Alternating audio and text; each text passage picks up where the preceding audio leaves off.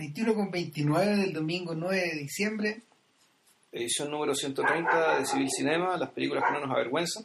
Y fíjense que eh, entramos con un espacio intemporal en esta especie de, de espera por el Hobbit, porque la próxima la, la película la próxima semana es el Hobbit, ¿no? Si lo alcanzamos la próxima semana. En el sí. fondo sí, claro. Y si grabamos y todo, pero, Claro. pero el... Bueno, eh, la próxima web que grabemos probablemente sea sobre el Hobbit. Claro, sobre el Hobbit y en el fondo, puta... Sobre la Tierra Media, La Tierra. Media, de- la tierra media de Peter Jackson. ¿no? Eh, pero en- entre medio eh, vamos a saldar una deuda que se había quedado de alguna forma en el tintero porque no solo la película duró muy poco, de hecho estaba diseñada para que durara poco en cartelera. Eso no duró tampoco, lo que pasa es que estaba No. solamente en cine La Católica. Y después estuvo un rato en, el, en la Cineteca, antes de que empezara este ciclo de cine chileno, pero un horario O sea, medio raro. Esto como un mes, un, mes, un mes y medio habrá estado, ¿no? Porque La. Católica estuvo como tres semanas, Como- si mal no recuerdo. Yo pro- probablemente un mes, dos semanas, un mes, una semana, una cosa así. Y estamos hablando de verano, eh, de José Luis Torres, Leiva, y nada, pues uno de los buenos, de hecho uno de los buenos estrenos del año y como en general solemos decir a propósito de las películas de José Luis Torres, eh, son de- me- merecería ser vistas por un poco más de público en realidad, aunque aunque tampoco están diseñadas para que para que sean vistas en forma masiva. Pero, y, y, no sé, yo creo que es una película que perfectamente alguien que esté en- en- viendo tele en la noche La podría ver, encontrar, verla y quedarse con ella. eh, porque son películas que, en particular esta, en particular esta, es una película yo creo bastante amable para el espectador neutro. Claro, o sea, El- no así eh, no así la película no, no así la película del, de- del tiempo que se queda el documental del manicomio digamos, o, tú o- o el mismo el terremoto que, es- que es, es bien duro. Claro, no, es, algo que hay, que hay que ponerle voluntad para terminar de verlo es una, no, y es una película esa que está diseñada casi como una instalación. De Mm. hecho, el, el uso más efectivo de esa película fue cuando la programaron dos semanas en el, en el Centro Cultural de España. claro anda por ahí con Five de Kiarostami Claro, que la programaban en loop. Estaban proyectadas en una pared y se repetían. Perdón. Y, y el, nada, pues, Verano, Verano es el segundo largometraje de ficción de José Luis Torres.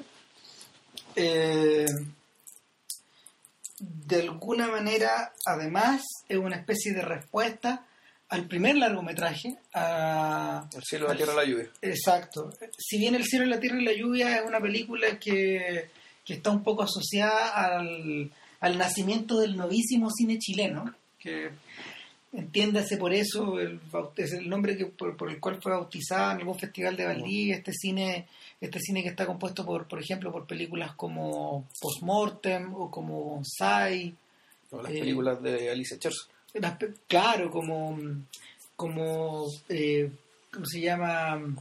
Eh, las películas de, eh, no sé si tanto, pero también de Sebastián Lelio, no están tan metidas en ese mundo, pero, pero como que Lelio está un poco metido ahí barrio para adentro y eh, obviamente las películas de, de Matías Vice, es decir, se trata de un cine chileno eh, de carácter intimista, orientado, orientado a los festivales internacionales, mm, eh, en su mayoría películas producidas en coproducción internacional, con algunas plata, con algunos plata en algunos casos del Fondart, eh, películas realizadas por personas que son todas menores de 40, más o menos, Lelio es mayor, pero, pero eso Lelio Sí. y Fuguet también, son una excepción, pero pero pero pero cabe dentro de esos personas películas protagonizadas por actores que provienen del teatro fundamentalmente eh, y que y que están concebidas en un pequeño formato. Si tuviéramos que si tuviéramos que clasificarlas o, o meterlas de alguna forma en la cinematografía sudamericana yo creo que son medias primas de los filmes de que los argentinos realizaron en la primera parte de la década pasada son me- las películas de Rapero el Lisandro Alonso así claro y o la Lucrecia Martel de Lucrecia Martel y un montón de gente más, digamos, de, de Martín Rejman, de, de- de todas esas personas. Y yo creo que ese, este cine chileno tiene un poco que ver con eso. No te diré que es hijo de eso, pero No. sí tiene relación. Eh, ahora, ¿qué problema hay en relación a ese cine chileno? O sea, a nosotros nos gustan mucho muchas de esas películas, pero se ha comprobado eh, en los últimos años, sobre todo, que, eh, el público chileno no responde a, a- a- comercialmente a esta clase de películas, pero también es por un problema como de la estructura que tiene este mismo mercado, ¿cachai? Eh, sí, en realidad ninguna de esas películas ha sido ha sido particularmente eh, exitosa ni vista por su propio impulso, sino que muchas de mu- las que han tenido alguna repercusión acá ha sido como un eco de la repercusión internacional. Por ejemplo, cuando La vida de los peces ganó el Goya. O, o sé, las películas, o, o cuando La Nana ganó Sandos. Claro, o por ejemplo cuando otra película que ha sido propulsada, yo creo que un poco por sí misma es No. En ese sentido, esa es una recepción, excepción a la regla, pero esa, esa Es que esa película ya escapa de este parrón. exactamente, yo diría que no es una película del novísimo cine chileno. O sea, de esta familia de películas, esta es una película que tiene una ocasión bien distinta. Sí. O sea, eh, en esa en, en cierta medida en cierta medida no se sale de ahí. Eh, Es una película claramente de ocasión pública. ¿cachai? Y, y por lo mismo, claro, por lo mismo y por lo mismo, bueno, el- y, y la forma en que estaba hecha, estaba hecha precisamente para hablarle a, un público bastante más grande. fíjate que la- las dos películas que más han, marca- han, han tenido que mayor recepción han tenido en este mundo en este mundo del novísimo cine chileno en ese sentido han sido eh, La Nana y eh, Tony Manero. Esas dos estuvieron cerca de los 100.000 espectadores. Creo que La Nana los superó. Tony Manero llegó como a los 80.000. Pero volvemos al tema, digamos, una por, por uno porque porque le fue muy bien en Cannes La otra también venía respaldada. y la, otra venía, afuera. y la otra venía por ¿cachai? La, la Claro. otra venía por Sundance, entonces eh, vol- volvemos al tema, o sea, son películas que eh, que aparentemente nadie o, o sea, no, no sé si no, que no quiero insultar a nadie, nada, pero en No. realidad nadie ha podido, nadie ha encontrado la forma de saber venderla, eh, de, de venderlas bien, o simplemente la estrategia comercial de la película era esa, era venderla primero afuera y que el, y que el, éxito internacional fuera el megáfono, el altavoz y la, y la, y la forma de comercializar y vender la película acá. Claro, yo creo, yo creo, fíjate que yo creo que es más la segunda estrategia que la primera. En ese sentido, yo siento que Matías Vice, por ejemplo, ha, ha sabido culebrear mucho mejor esta ola. Él, él y el productor. Son personajes que en el fondo se han dedicado a cultivar esta sensación de, de trabajar la película desde, desde afuera hacia adentro. Ahora, la pregunta que uno se hace, y no es por, no es por criticar a, a los directores del novísimo cine chileno ni nada, pero yo creo que una pregunta válida es que un cine que en último término está hecho tan de espaldas, que está a su mercado, eh, refleja realmente su mercado, es un cine que hable O- o realmente del, De las personas, o, o refleja realmente lo que pasa del, adentro. del, del, Chile en que estamos, eh, y la- no sé si decir la sensibilidad, que palabra más única, pero, pero hay algo, digamos, que en que en la medida que tú te desentiendes de, ciertos problemas, ¿cachai? para poder filmar tranquilo las cosas que a ti te interesan, comercializar tu, eh, tu, tu, tu película fuera, fuera de Chile, digamos, y confiar en eso para que acá, por el hecho que los extranjeros dicen que es buena, la vamos a ver. Pero si no fuera por eso, ¿cachai? la gente no se identificaría con las películas. Entonces, la pregunta es, bueno, este novísimo cine, cine chileno eh, cumple la función de las películas, de, de- que pueden tener las películas de imponer una marca país, pues, o puede que lo hagan, digamos, pero es, es- dice esa marca país la verdad respecto al país. Lo está- y ojo que es una pregunta que la hacemos también eh, a vistas de que hay una hay una oficina que se encarga específicamente de eso, que es Cinema Chile, que es la oficina que, que de alguna manera está encargada, no sé si de hacer esa publicidad, pero sí de establecer lazos para que los directores lleguen con mayor facilidad al extranjero. Y Pero que sé que a esta altura, en realidad, es más, es más, es más fácil llegar al extranjero ¿cachai? que llegar a- al público nacional. Sí, es interesante la contradicción. Ahora, eh, fíjate que eh, a los argentinos, a los argentinos les pasó algo similar. De hecho, si tú miras el panorama del cine argentino ahora y si observas a los directores, a los directores que realizaron cine eh, en esos años, ¿en qué están? Están bastante paralizados, salvo Pablo Trapero. Ya. Eh, o sea, con decirte que este señor que hizo, ponte tú, esta película de, los de los torturados, ¿cómo se llama? El que hizo Bolivia, el que hizo Bolívar, Adrián, Adrián Caetano. Adrián ¿no? Caetano, por ejemplo. Caetano es un personaje que ahora está haciendo, que forma parte de la segunda temporada de, de Prófugo. Él es un director que está invitado, entiendo. Eh, Trapero, por su cuenta, eh, él tiene un contrato de distribución o solía tener un contrato con Buenavista, con Disney.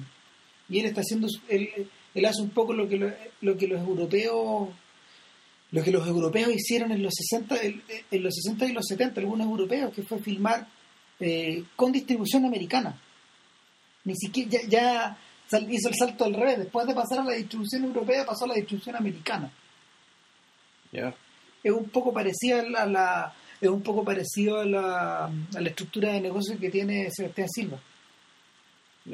Estoy que ahora está estrenando dos películas en paralelo con, con este actor, ¿cómo se llama el de Juno? Eh, Con Michael Cera. con Michael Cera, ¿cachai? Son películas en inglés, de hecho. Y ahora, ¿por qué toda esta introducción? Porque nosotros, o sea, porque no sé, de alguna forma, de alguna manera nosotros sentimos que Verano sí es una película que habla de una forma bastante competente acerca como del, del estado de las cosas. Es que yo creo que varias de las demás también. El problema es que nadie lo sabe. Y, y, y, y el feedback que hay es muy incompleto. Claro. El feedback, el feedback que puede dar el mercado nacional, digamos, y, el diálogo que las películas generan, digamos, respecto de muchas de del ¿cómo decirlo? respecto de la no quiero decir la chilenidad, digamos, que de, de, de lo que estas películas reflejan el país del, del cual salen.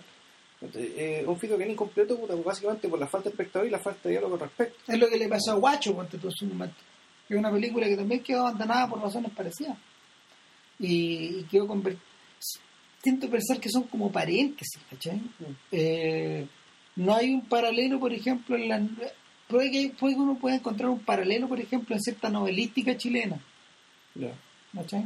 No sé, novelas como Missing de Fuguet son harto mejor de, son harto mejor que lo que sus ventas han- que lo que sus ventas indican. ¿cachai? Hay varias más, no sé, eh, de, de, de, de- toda esta generación, digamos. Eh, ahora, volviendo para atrás, eh, y eh, en cierta medida pensando que Verano se estrenó con una sola copia, que era, una- era un DCP digital, Sí. ni siquiera era una copia física. Eh, Verano es una película que un poco a partir de, de todos estos de, de- de todos estos handicaps, de todas estas de, todo este handicap, de todas estas desventajas, eh, pretende o, o siento que puede ser incluso un comentario acerca de este, de esta manera de hacer esa, clase como de, de cinematografía. ¿Por qué? Porque al revés de lo que ocurría en El cielo, la tierra y la lluvia, que era una narrativa bastante compleja, eh, acerca de tres, de cuatro personajes, tres mujeres que, que vivían alejados en, en distintas en distintas partes de una en el sur, pero en distintas partes como de no, esto es, si no me equivoco, era en, en Los Ferry, Corral, Mancera, Niebla, es- por ahí. Niebla, esas islas que están cerca de Valdivia. Claro, y todas estas personas vivían alejadas, en el fondo. Vivían alejadas, vivían en silencio, de alguna manera vivían muteadas respecto de lo que los los rodeaba. Sin embargo, eh, la puesta en escena de Torres Leiva en esa película no obedecía un poco a la rusticidad de esa vida, sino que estaba, evidentemente estaba trabajada, era, Sí, era, era bien sofisticado. era súper sofisticada, era una película que era hija de, de Nuriville Ceylan, que, que donde tú donde tú sentías las influencias de Tarkovsky, sentías y no sé, po, un dominio del plano secuencia que, que se había que se había asimilado de, de, de películas centroeuropeas, estaba llena de referencias por todas partes. O sea, si tú las querías buscar, estaban. Y estaban no solo, a ver, estaban no solo como manifestaciones de sí mismas, sino que también ligadas a la trama de una manera bien efectiva. Era una buena película, pero al mismo tiempo era una película bien compleja. Eh, no, no era fácil de digerir. Era una película que, que representa, yo diría que estrenada en 2005, eh, representa más, en 2000, 2006 creo, Estren- eh, representa súper bien, representa súper bien un periodo de, no miento, estrenada en, Yo 2000, después, en después. 2008, la película empezó a, Después, porque, no, Sí. ha sido 2008, 2008, sí. Claro. Entre 2006 y 2008, porque yo soy escribo al Mercurio. pero fíjate que siento que siento que es una película que que más que hija de ese momento eh, es con- viene a ser una especie contemporánea de, de, de películas como El Regreso, decía Ginseng. Ya. Tiene ese lenguaje, como, la, como Usak. Eh, se maneja dentro de esas coordenadas. Es una, es una película que está al final, está un poco al final de esa tendencia de, de, de filmar que hubo, en, no sé, pues, en- entre mediados de los 90 y mediados de los 2000. Es una especie como de neo-tarkovskianismo, por ponerle un nombre. Sí. Sí. Un poco eso. Sí, un poco de eso. Un poco del ataque. Es- Sí. Hay harto de Belatar, bueno, y de, y de un montón de gente que en realidad el José que ha visto más películas que nosotros conoce bien, ¿cachai? Pero verano es distinta. Si, si El cielo, la tierra y la lluvia se hizo en Super 35, que es un formato, es un formato que no sé, porque está. En Super 35 se filmó, por ejemplo, la trilogía del Señor de los Anillos. ¿Cachai? Sí, no, creo, creo que es lo más suntuoso que puede haber. Claro, Es lo, es lo que te, lo que te permite tener una imagen más potente, más poderosa, con más detalle. el- la, la- claro, Entonces, entonces se acuerda esto. En esa película había, había unos, unos traveling verti- eh, ¿Era traveling o eran, eran paneos? No eran como traveling. En realidad, esto cuando subía por el tronco de un árbol y tú Ah, sí, por todo. traveling, pero traveling. En el fondo, yo creo que Y yo- desde la raíz hasta, hasta las copas. es, una, es uno de los trabajos de fotografía más com- y, de, y de edición de audio más complejos de la historia del cine chileno. El, esa pega la que hizo, la que hizo eh, el Inti Briones con, con Roberto Espinosa.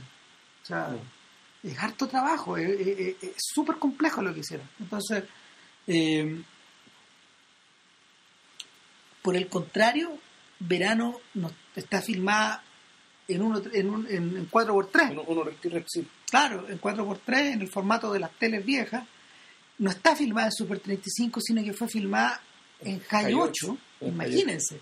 Que, que para estos efectos del formato digital más bastardo posible, en este mundo de, de cámaras de alta definición, Es que claro, es que High 8 en, en rigor es, es video, es decir, no es, no es fotografía como el cine, No, es, fotograma tras fotograma, es, Claro. una- es otra forma de captar la luz.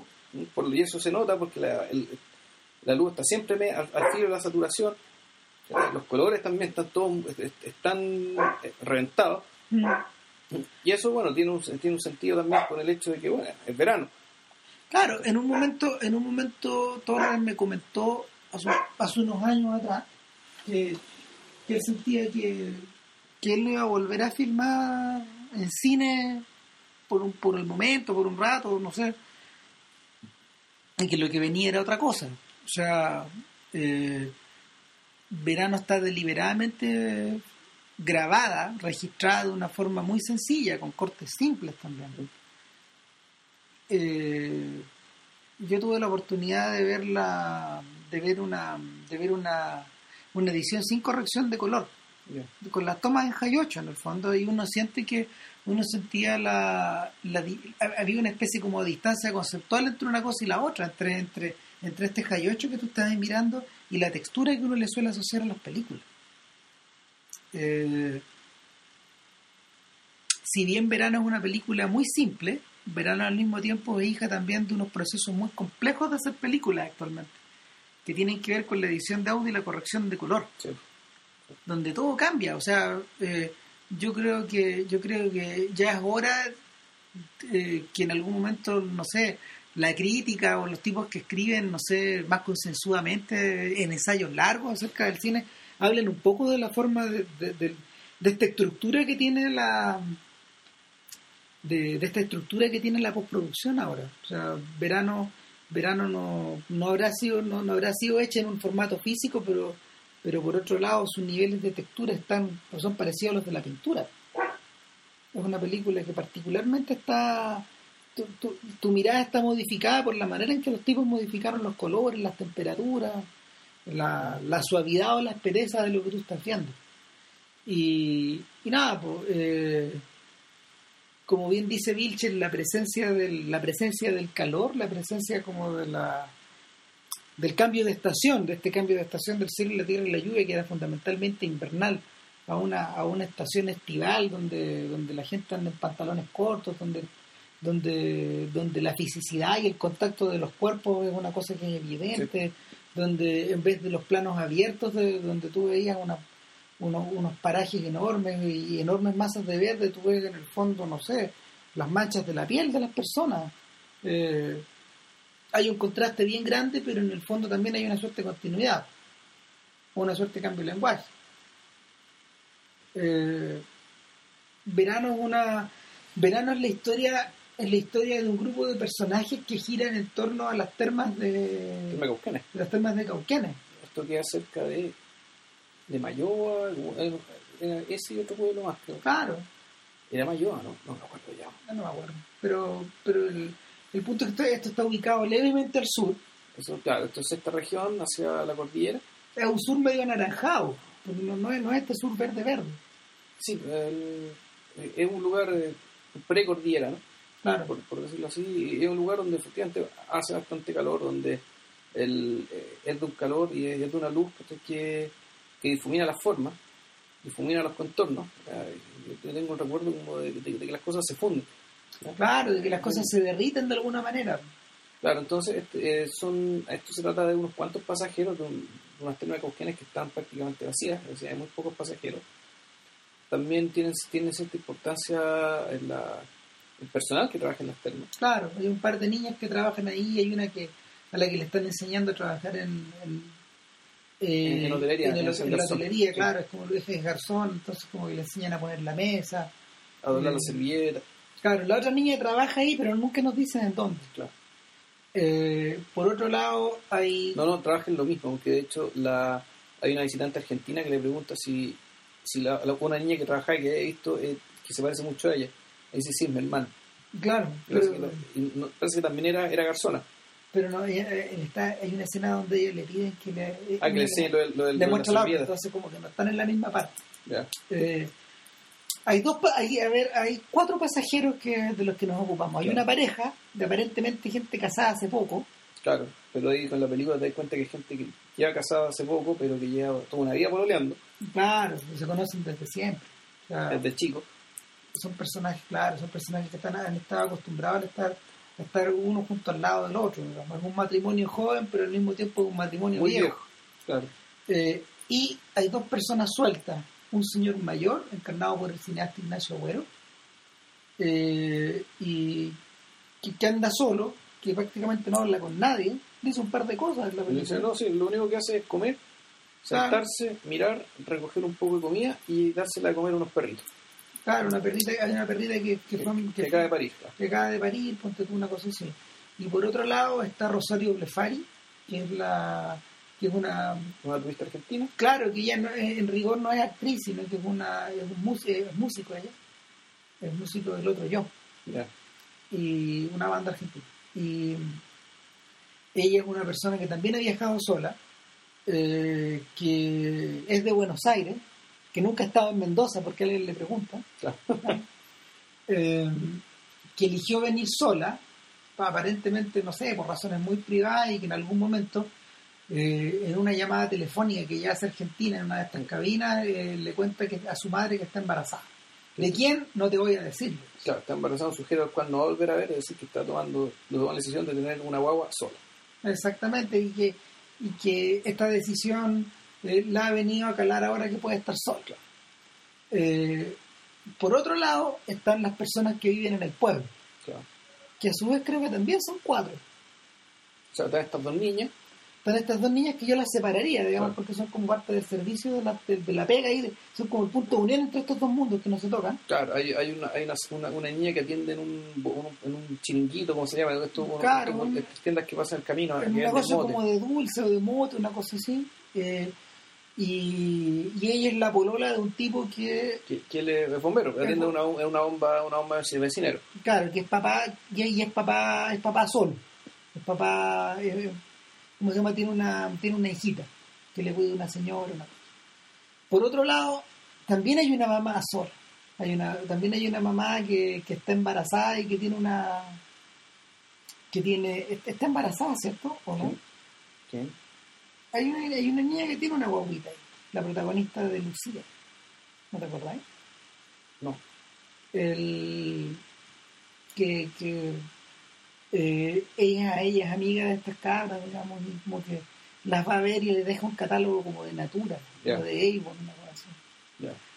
Y, y su Ah, mis- sí, sí me acuerdo. y su misión en la película es bien extraña. eh, es como establecer una especie de paralelo entre ella, que tiene a su hijo y, y joven, o sea, que ella es joven y tiene su hijito y todo, pequeñita, y, y la perrita, que tiene muchos hijitos. Mm. Y de hecho, hay un momento muy bonito donde, donde, donde eh, Torres, film, Torres y el Inti Briones filman a la niñita, o sea, perdón, a la perrita acostada, con los perritos Claro.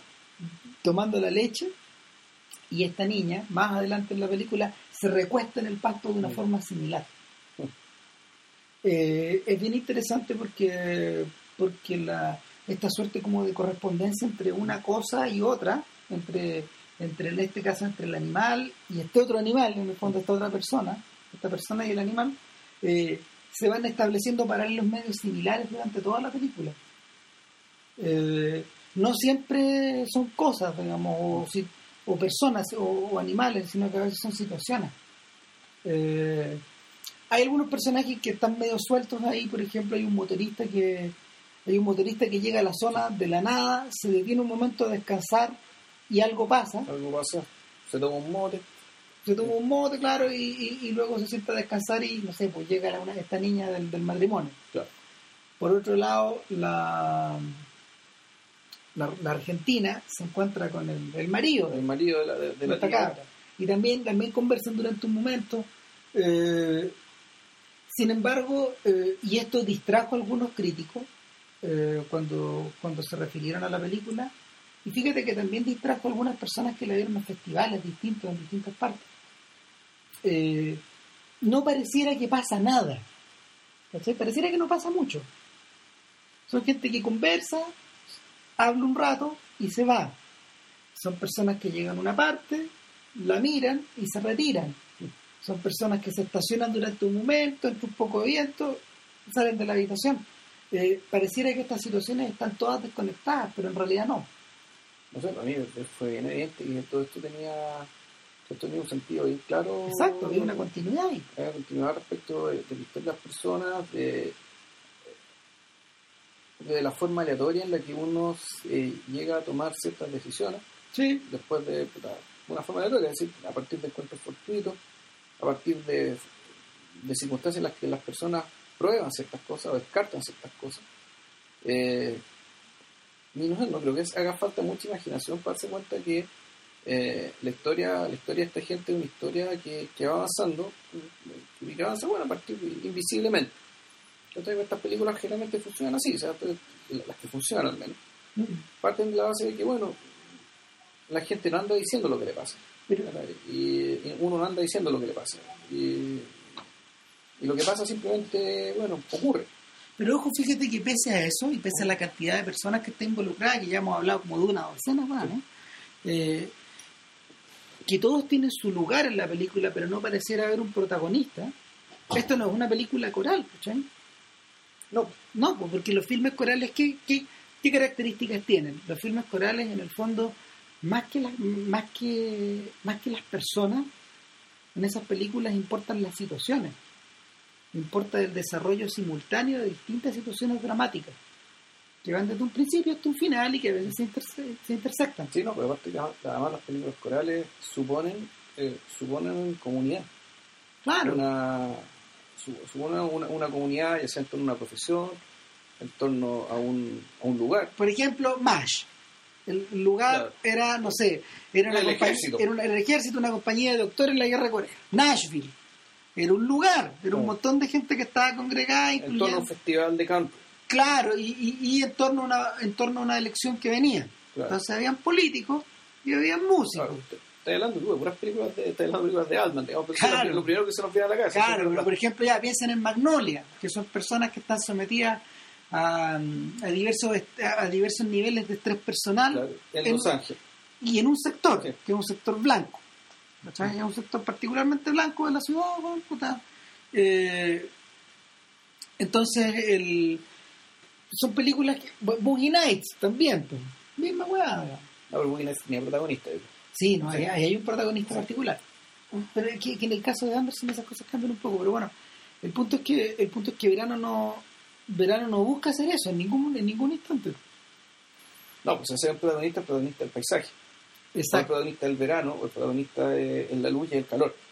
Eh, cuando yo estaba viendo la película, fíjate, yo por un, por un lado también pensaba en que en realidad lo que lo que realmente llama, una de las cosas que llama la atención de, de- de la puesta en escena y de las cosas que pasan en la película tiene que ver con tiene que ver con la fuerza vital, con la energía, con la energía vital eh, que se desprende de, de esta clase como de periodos del año, Sí.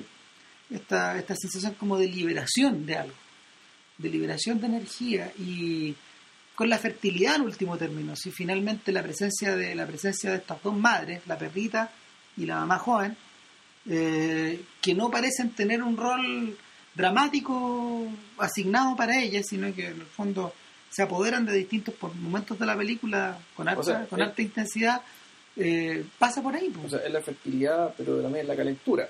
Pero sin, sin que la película se trate de eso. Pero, por No, ejemplo, pues.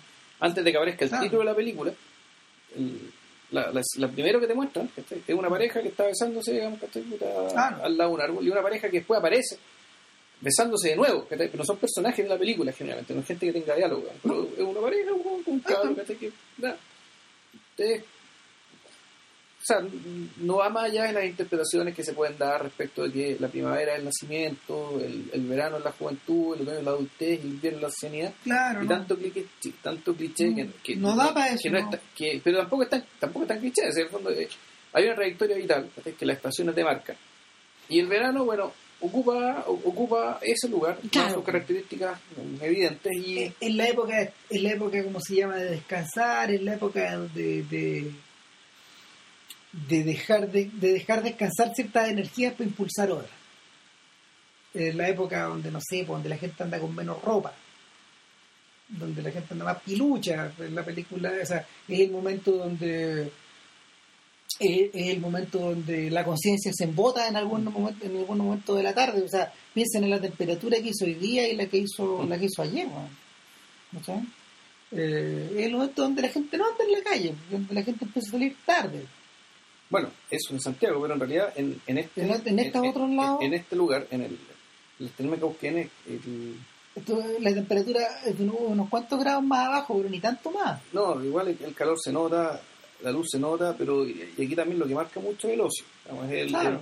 el, el ocio que hace que la gente piense. Y en la medida que la gente piensa, eh, insisto, con el ejercicio, un ejercicio mínimo de imaginación eh, y de autolectura digamos, respecto de qué cosas piensa uno del verano o qué cosas piensa en, en estos momentos en que tiene ocio. La historia se te arma clarita, pues de hecho tú puedes inferir digamos, rápidamente que, por ejemplo, el personaje de, de Nacho Agüero es una persona que se está muriendo, claro. Que se va a morir, sus energías sus energías se están acabando. Y que, el, y que la forma en que se sienta, y la forma en que lo muestran, en que- volados lentos o claro, ya está, y, ya ve como que él, él ya siente que, digamos, él se está encogiendo. Claro. Y eso es, y eso, insisto, digamos, es con un poco de imaginación, eso se ve, se está marchitando Claro, y ahí sus reacciones respecto de, por ejemplo, que le da, le da comida a los perritos, a la perrita esta que estaba con todos sus cachorritos, que, que le da comida. Hay un, hay un tema ahí de, de, de alguien poniéndose en, poniéndose en términos como eh, es difícil traducir en inglés coming to terms que, que tienen los ingleses esto de y ahora que, que básicamente está ajustando las cuentas con la vida silenciosamente a su manera en, en este lugar y, pero básicamente porque sabe que, claro, que, que ya esto ya se va Claro, curiosamente la película introduce a los personajes y en algunos momentos se llega, llega, el, llega el instante en que se deshace de ellos, porque no... en algún momento desaparece el es- personaje abuelo, ¿no? exacto, y el personaje de Agüero es el primero en desaparecer. De estos personajes que, que van, vienen, se atraviesan en el camino y luego se van. ¿no?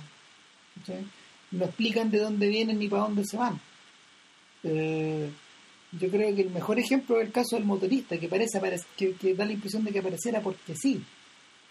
¿Cachai? Pero pero con los pocos con los pocos detalles que, que- con los pocos detalles que, nos entregan de su historia una persona que en el fondo está en tránsito Claro. una persona que alcanza a explicar que, que tiene un tatuaje que se está haciendo un tatuaje en el hombro ¿O tenía un tatuaje de nombre? No, pero que se está recién hecho.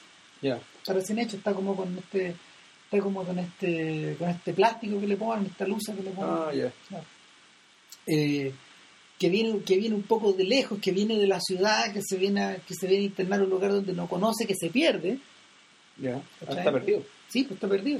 Hay momentos donde donde donde donde él pregunta algo y y, y y se detiene justo en la mitad de un camino donde pareciera que no llega a ningún lado y espera. ¿Qué está esperando? Ah, pues de repente aparece alguien, ¿cachai? Claro.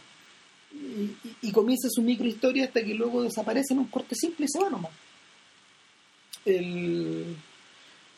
A propósito, a propósito de sus cortes, a propósito de sus cortes, eh, y yo creo que pese a lo simple que está editada la película, hay unos lujos bastante sofisticados que van repartidos entre medios y que también obedecen a que también obedecen un poco a esta sensación como vea veraniega. Una es, es la intromisión como de fotografía. Que cada tanto van apareciendo, son como tres momentos en los que aparecen. Eso en general es cuando alguien está caminando por un lugar como en el bosque. Claro, Yo me acordaba que sí, el, el, el, el- tránsito, ese tránsito era con fotogramas. claro.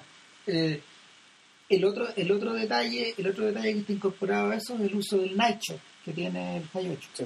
donde no sé, pues te veis como con ojos de gato. Claro, que es como esta cuestión que tienen los, los milicos gringos para esperar en la noche. Claro, una cosa así, y que, y que abiertamente te cambia el paso del día a la noche, por decirlo así. Eh, y lo tercero, lo tercero que está como presente en eso es la, en la forma en que, en la forma en que se trabaja el color, y es porque la película, después de haber sido grabada en, en High 8, fue proyectada en una superficie, y esa superficie fue filmada Eso con una que cámara con una cámara Red One con una cámara digital a todo Que chancho. es la con la que se filmó el Che y, y- Claro. Y, y esta, esta Red One finalmente es la que es la que permite como poder trabajar la imagen a nivel digital.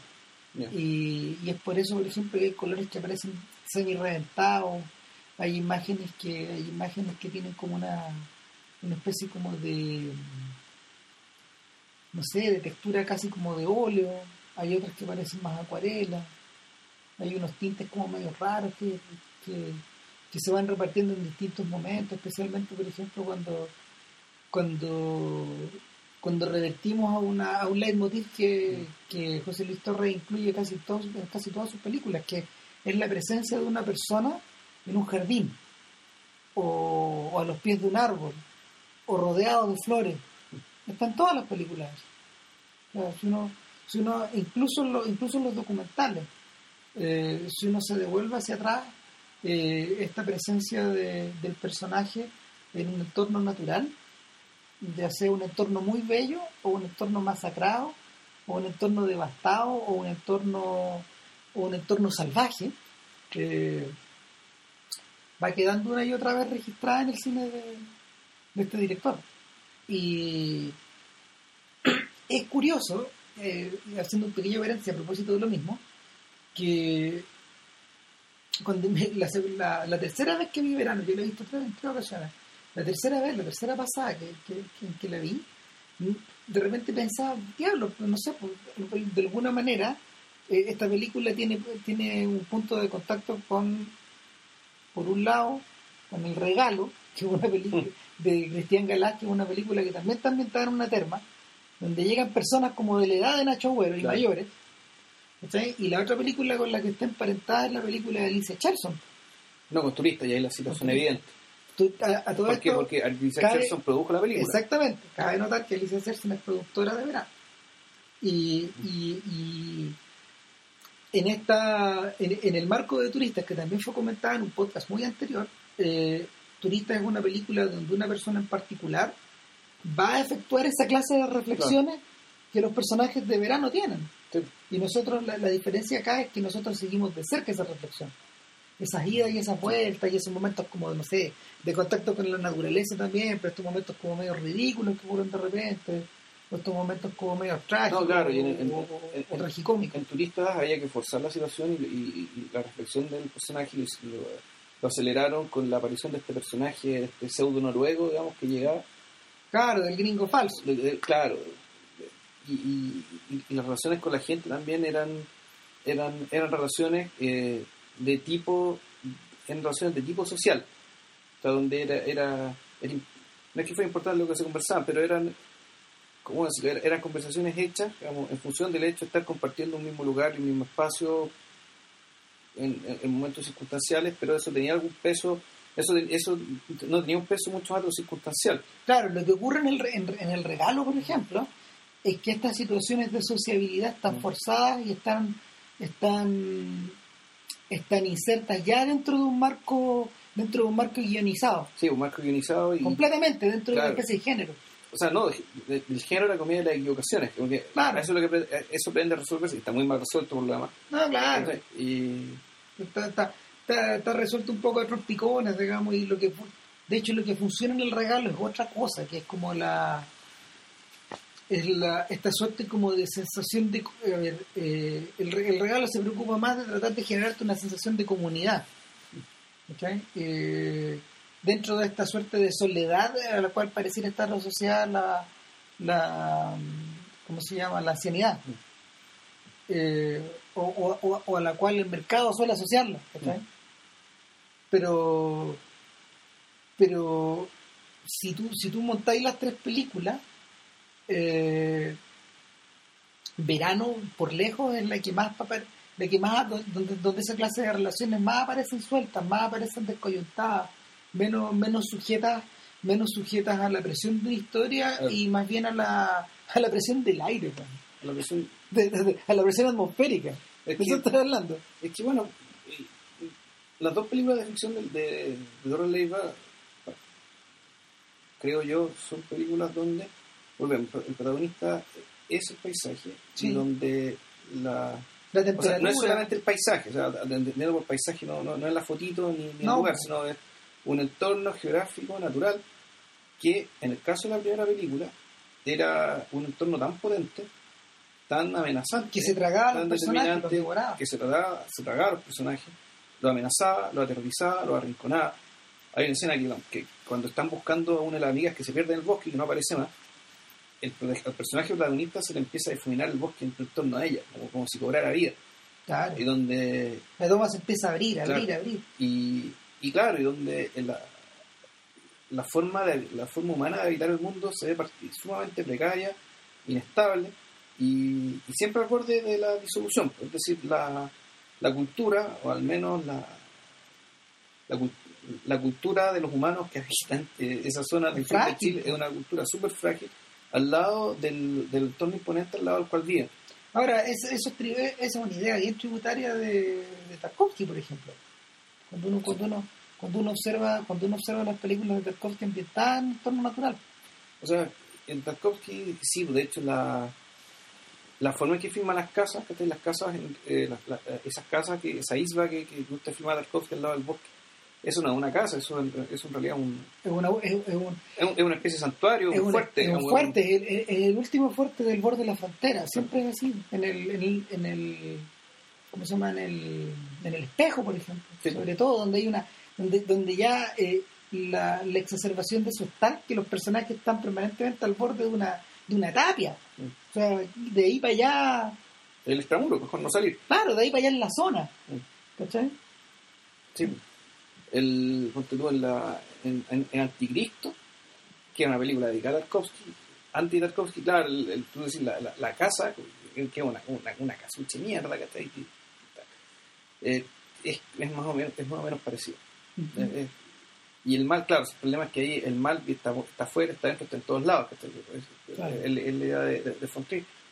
En, en, en esta película, en cambio, la, claro, el- la naturaleza ya no tiene este rol amenazante, pero sí por el hecho de ser un verano y por tanto por el hecho de que quien lleva la batuta digamos, es, es, la, es un ciclo natural. Eh, efectivamente, este ciclo natural que determina el ritmo y que determina lo que las personas están haciendo. Es decir, volvemos al tema de que estos personajes están puestos, digamos, en este, están puestos en este lugar y eh, pueden, la- tienen la libertad que el entorno les otorga. No tienen más. O sea, de hecho, eh, es tal está esa presión de que eh, de alguna forma la película empuja a los personajes hacia afuera de, su, de sus respectivas piezas o de sus respectivas casas. Está una y otra vez señalada esa sensación.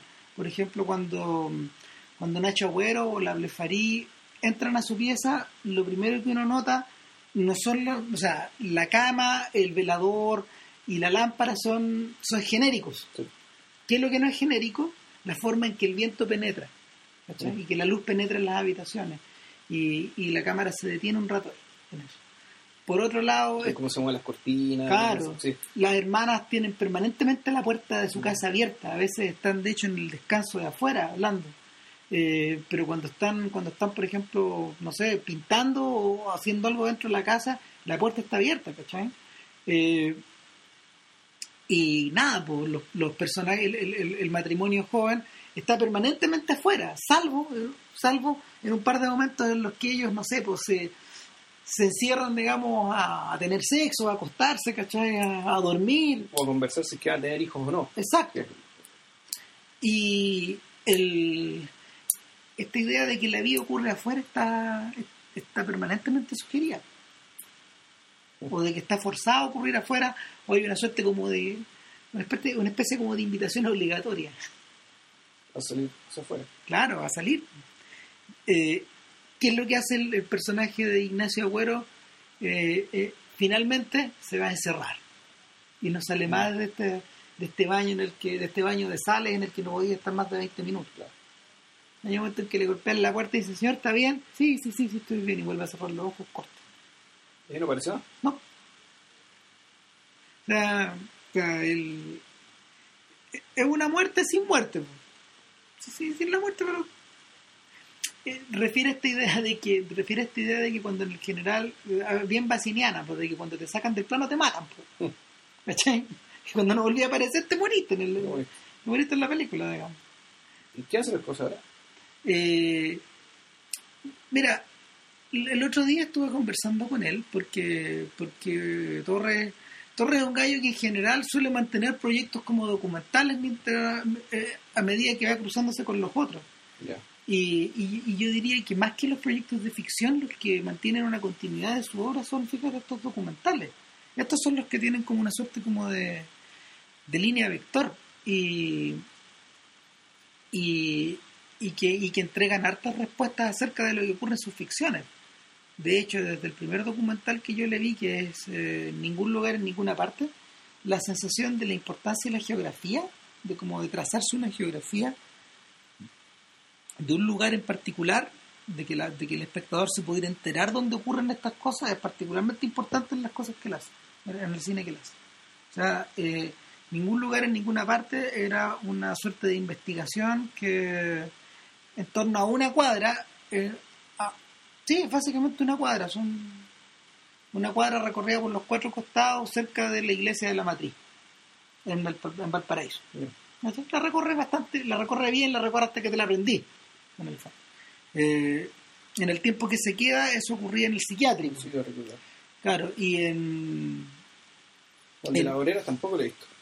Eh, no, los, cortos tienen los cortos tienen otra otras estructuras, pero, pero por ejemplo, el, este, este documental que él hizo de, de los sitios destruidos por el terremoto también no ve esa sensación como de recorrer una de establecer una suerte de geografía. Una, una suerte de. Es una suerte como de geografía visual, es una especie como de mapa, de mapa interior de la película, donde ocurre la acción. Que, que no sé, pues, yo he escrito un par de veces acerca del tema, o sea, yo siento que las películas chilenas carecen de mapa.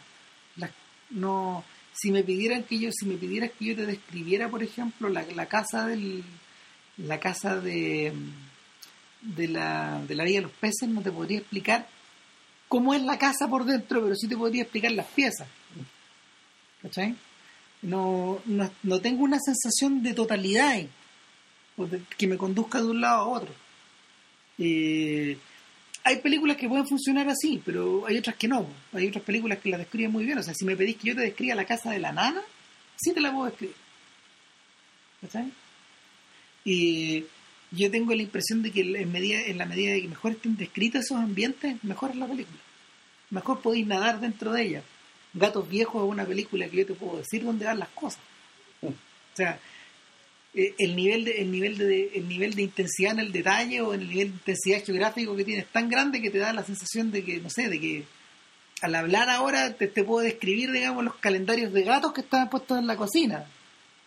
Bueno que la casa está llena de gatos llena de gatos de madera gatos de porcelana fotos de gatos pinturas de gatos. Nada pues el el tema ahora es que eh, José Luis Torres tiene una película, tiene un, tiene un documental que se llama Ver y Escuchar. Y, y tiene que ver como con el lenguaje, de, de la relación que tienen las personas con el lenguaje, especialmente gente que, la gente ciega o sorda. Ya. ¿cachai? Mm, hay hay un proyecto de hay un proyecto también de, de ficción, pero eso es más adelante. Hay un proyecto de ficción que es más adelante y que me imagino que no sé, pues atravesará digamos distintas fases y que también tendrá características medias similares a los anteriores, es decir, que tiene que va a tener relación con alguna geografía, ¿cachai? O con, con- con una idea de un lugar o de un momento, de una temperatura y, y probablemente probablemente también tenga relación con con la naturaleza. ¿cachai? ¿Quién lo sabe? Ahora, verano, verano eh, va. Si tuviera que si tuviera que seleccionar los momentos que particularmente me interesan de verano, yo yo me quedaría eh, básicamente con dos y, que- y que tienen que ver tienen que ver con esta sensación de que de no sé de- yo siento que esta película tiene un poco que ver con el terremoto no diciendo en ningún momento que, que tuvo que ver con el terremoto. Esto, esto no es el año del tigre esto no es esto no es esta película el terremoto 33 no sé cuánto ¿cachai? 334 creo que se nada eh, esta es una película que se filmó en un lugar que fue bien afectado que, un lugar que fue bien afectado por el terremoto eh, es decir por la naturaleza ¿cachai? por, los- por los azares de la naturaleza y, y por otro lado eh, es una película que, que en ningún momento lo predica tan afectado quedó el lugar que las termas de Cauquienes se acabaron como termas ya no hay agua la gente le contó a Torres que eh, la misma situación ocurrió en el 85 Ya. pero que los meses después volvió el agua No, todavía no vuelve.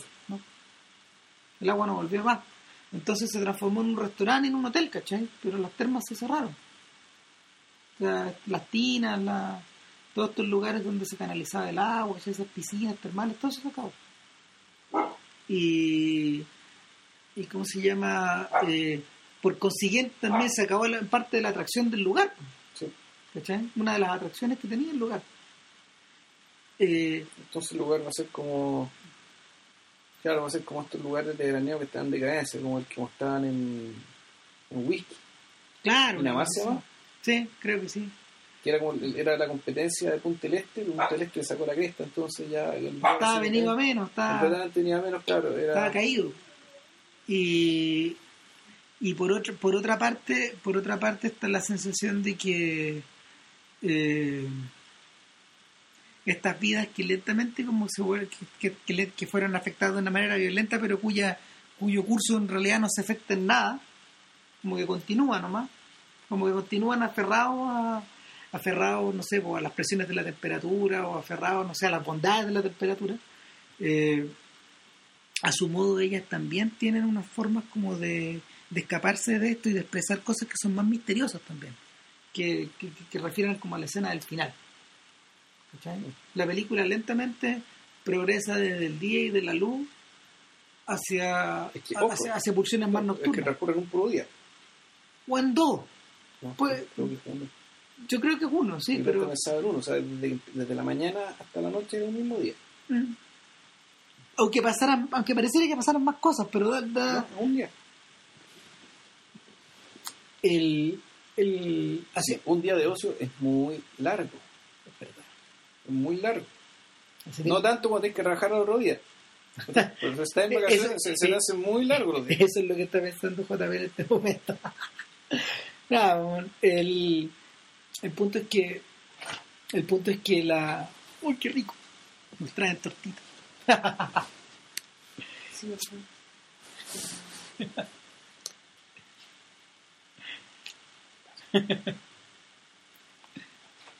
Ah, pues, mientras, mientras Vilche se devora su torta, hacia el final de la película, hacia el final de la película, el, las dos chiquillas, estas hermanas que son muy parecidas y que son actrices que no tienen nada que ver una, la una con la otra, no son parientes, eh,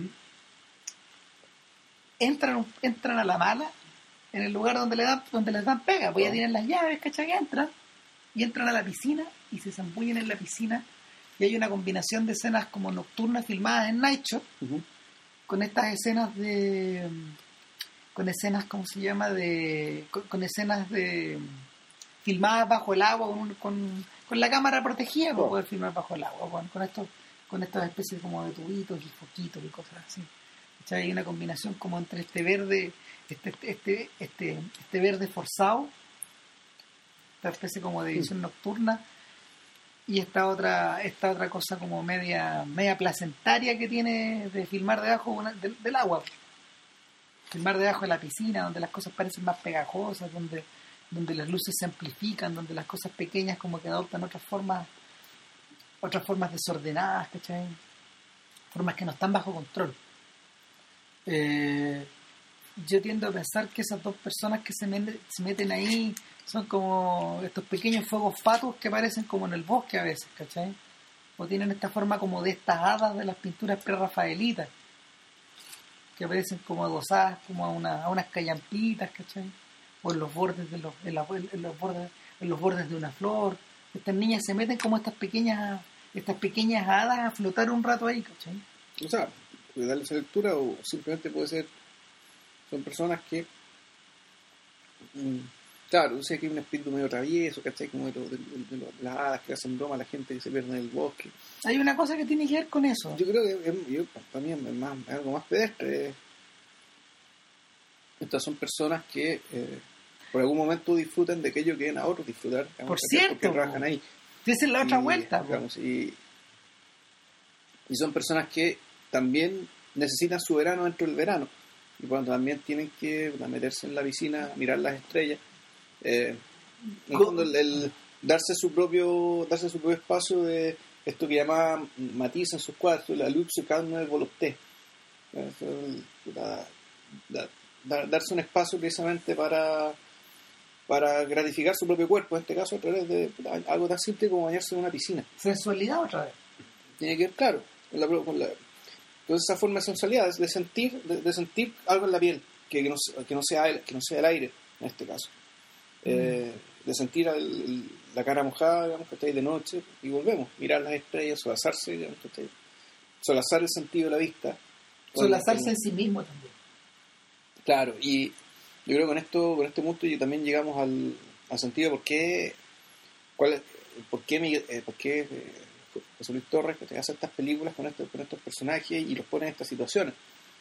Y es algo que conversamos con Ramírez, que, el, que el, mí lo, que, me interesa a Torres es, muchas veces ponernos estos personajes y mirarlos y entenderlos de la perspectiva de la compasión, o sea, de, la, de comprenderlos, de, tratar de, entender en qué están. Exacto. Sin, sin hacerlos hablar a ellos, sino ponerlos en una situación tal de que, volvemos, un ejercicio de nuestra imaginación nos haga ver, decir, decir bueno, este personaje esto, está preocupado por esto, está sometido por esto. Sus circunstancias son estas. Y, y por ese ejercicio, bueno, nosotros los eh, sentimos o pensamos lo mismo que ellos, o nos identificamos con ellos, solidarizamos con ellos. Eh, no necesariamente los compadecemos, como o, nos conmiseramos de ellos.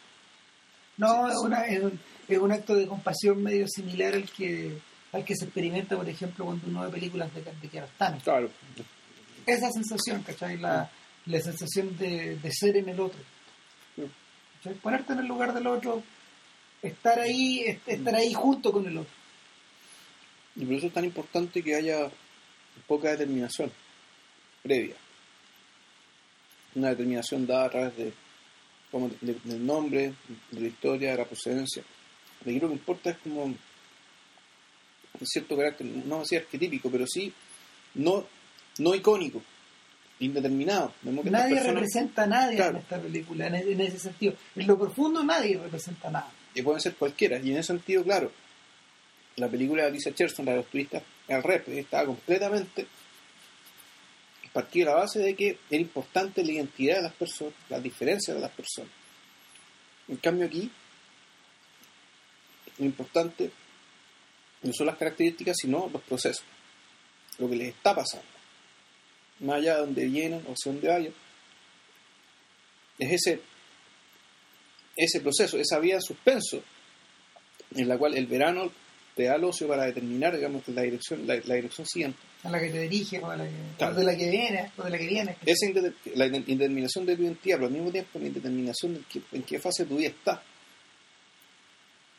hace que, claro, cualquiera pueda, con un, con un poco de imaginación y un poco de empatía, entender qué le pasa a estas personas. Es como el comienzo de la película, cuando Rosario Blefari va subiendo a, a Subel ¿Ya? en el camión.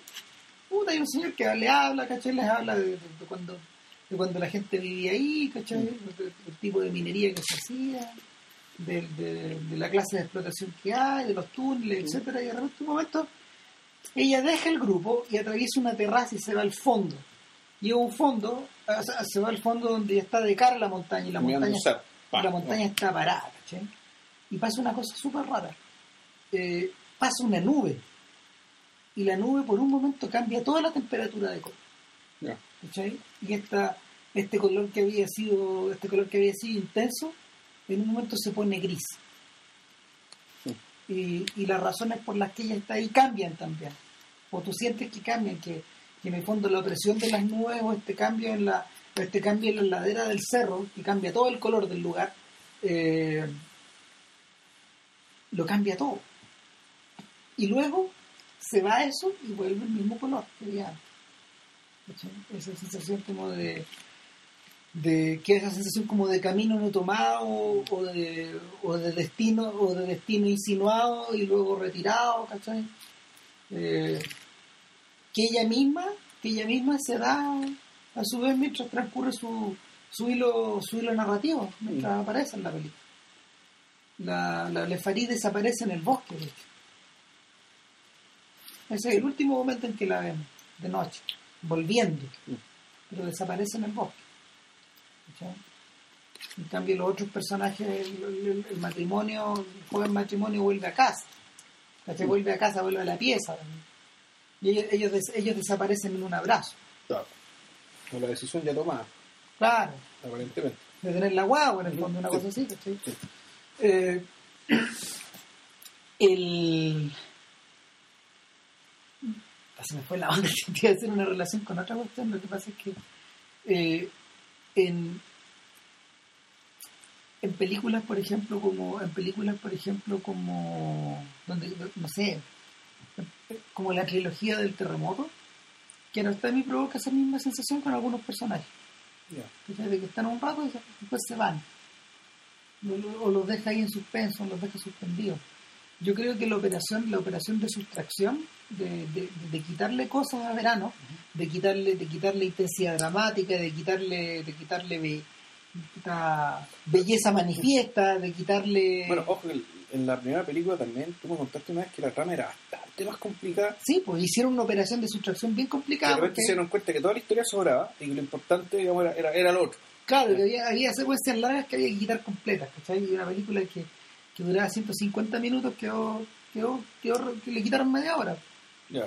quedó reducida a poco, a, poco, a poco menos de dos horas. Y en este caso da la impresión de que el juego se hizo la operación de sustracción antes, de que, de que en el fondo le quitó cosas a la película y de que al, y de que al desnudarla de alguna forma la dejó reducida a algo más esencial. ya. No, no es algo fácil de hacer, weón. Yo creo que es bien corajudo, fíjate que es bien corajudo de parte de él y de parte de su equipo, que aparece aparece acreditado al completo en una especie de plancha donde, donde están todos acreditados, de la misma forma que en Husbands de, de Casabets, ¿te acordáis? Sí, sí, sí, sí, que es que como que esto, esto- Esta la hicimos entre esto todos. es una obra colectiva. Claro. Y aquí, ya la, esto es una, la división del trabajo aquí no ocurre, digamos, esto, esto es Claro. sociedad segmentaria, todos aportamos lo mismo. Más o menos. Ya. Entonces, el, eh, pareciera que pareciera que esa misma operación la aplicó como para todo, digamos. Eh, y, y es especialmente notorio en un momento en que las películas chilenas, las películas del novísimo cine chileno se están autorificando, ¿sabes? Como que las huellas las huellas autorales pareciera que fueran más importantes de repente. ¿Ves? O sea, donde, donde no sé, empezamos a hablar de las películas de Cristian Jiménez o de las películas de, de, de Fuguet o de las películas, ¿cachai? Sí. Esto es como la operación inversa. Sí, pero no. Exacto, sí, pero no. Sí, pero no. Nada, pues.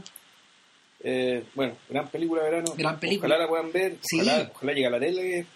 Ojalá llegue a la tele en algún momento. La tele está tan, la tele está, la tele está tan desviada para otras cosas que, que da la impresión de que una película como Verano pareciera no tener lugar, pero yo diría que sí. Yo creo que además que sí. Mm. Nada, pues eh, el supongo supongo que la película va a estar disponible en algún momento en DVD. Eso yo tenía entendido de que había platas que había platas que estaban destinadas para editarla en DVD y para hacerla para hacerla más accesible, de hecho, que El cielo, la tierra y la lluvia, que es una película que queda un poco perdida también. ¿Está igual que Watch. inencontrable? Es difícil como pillarlas, pues. No tenéis que comprarlas creo que en, en el sitio de Jirafa, ponte. Y comprarlas como. punto .cl. No sé, ahí, las venden, pero no, no sé si están en el comercio. Pero como objeto catálogo, podéis bajarla así digital, no, yo- yo como no, como objetos físicos. de hecho. Ya. Y yo creo que sería más fácil, sería más fácil es- A esta altura, claro. sí, difundirlas como difundirlas como una, sitio una- Fuguet nomás. po. Claro, o una descarga digital, ¿cachai? Una cosa así. Nada, pues la próxima semana, si todo, si todo tiene, si todo tiene lugar, el Hobbit. El Hobbit. Ya, que estén bien. Chao. Cuídense, chao.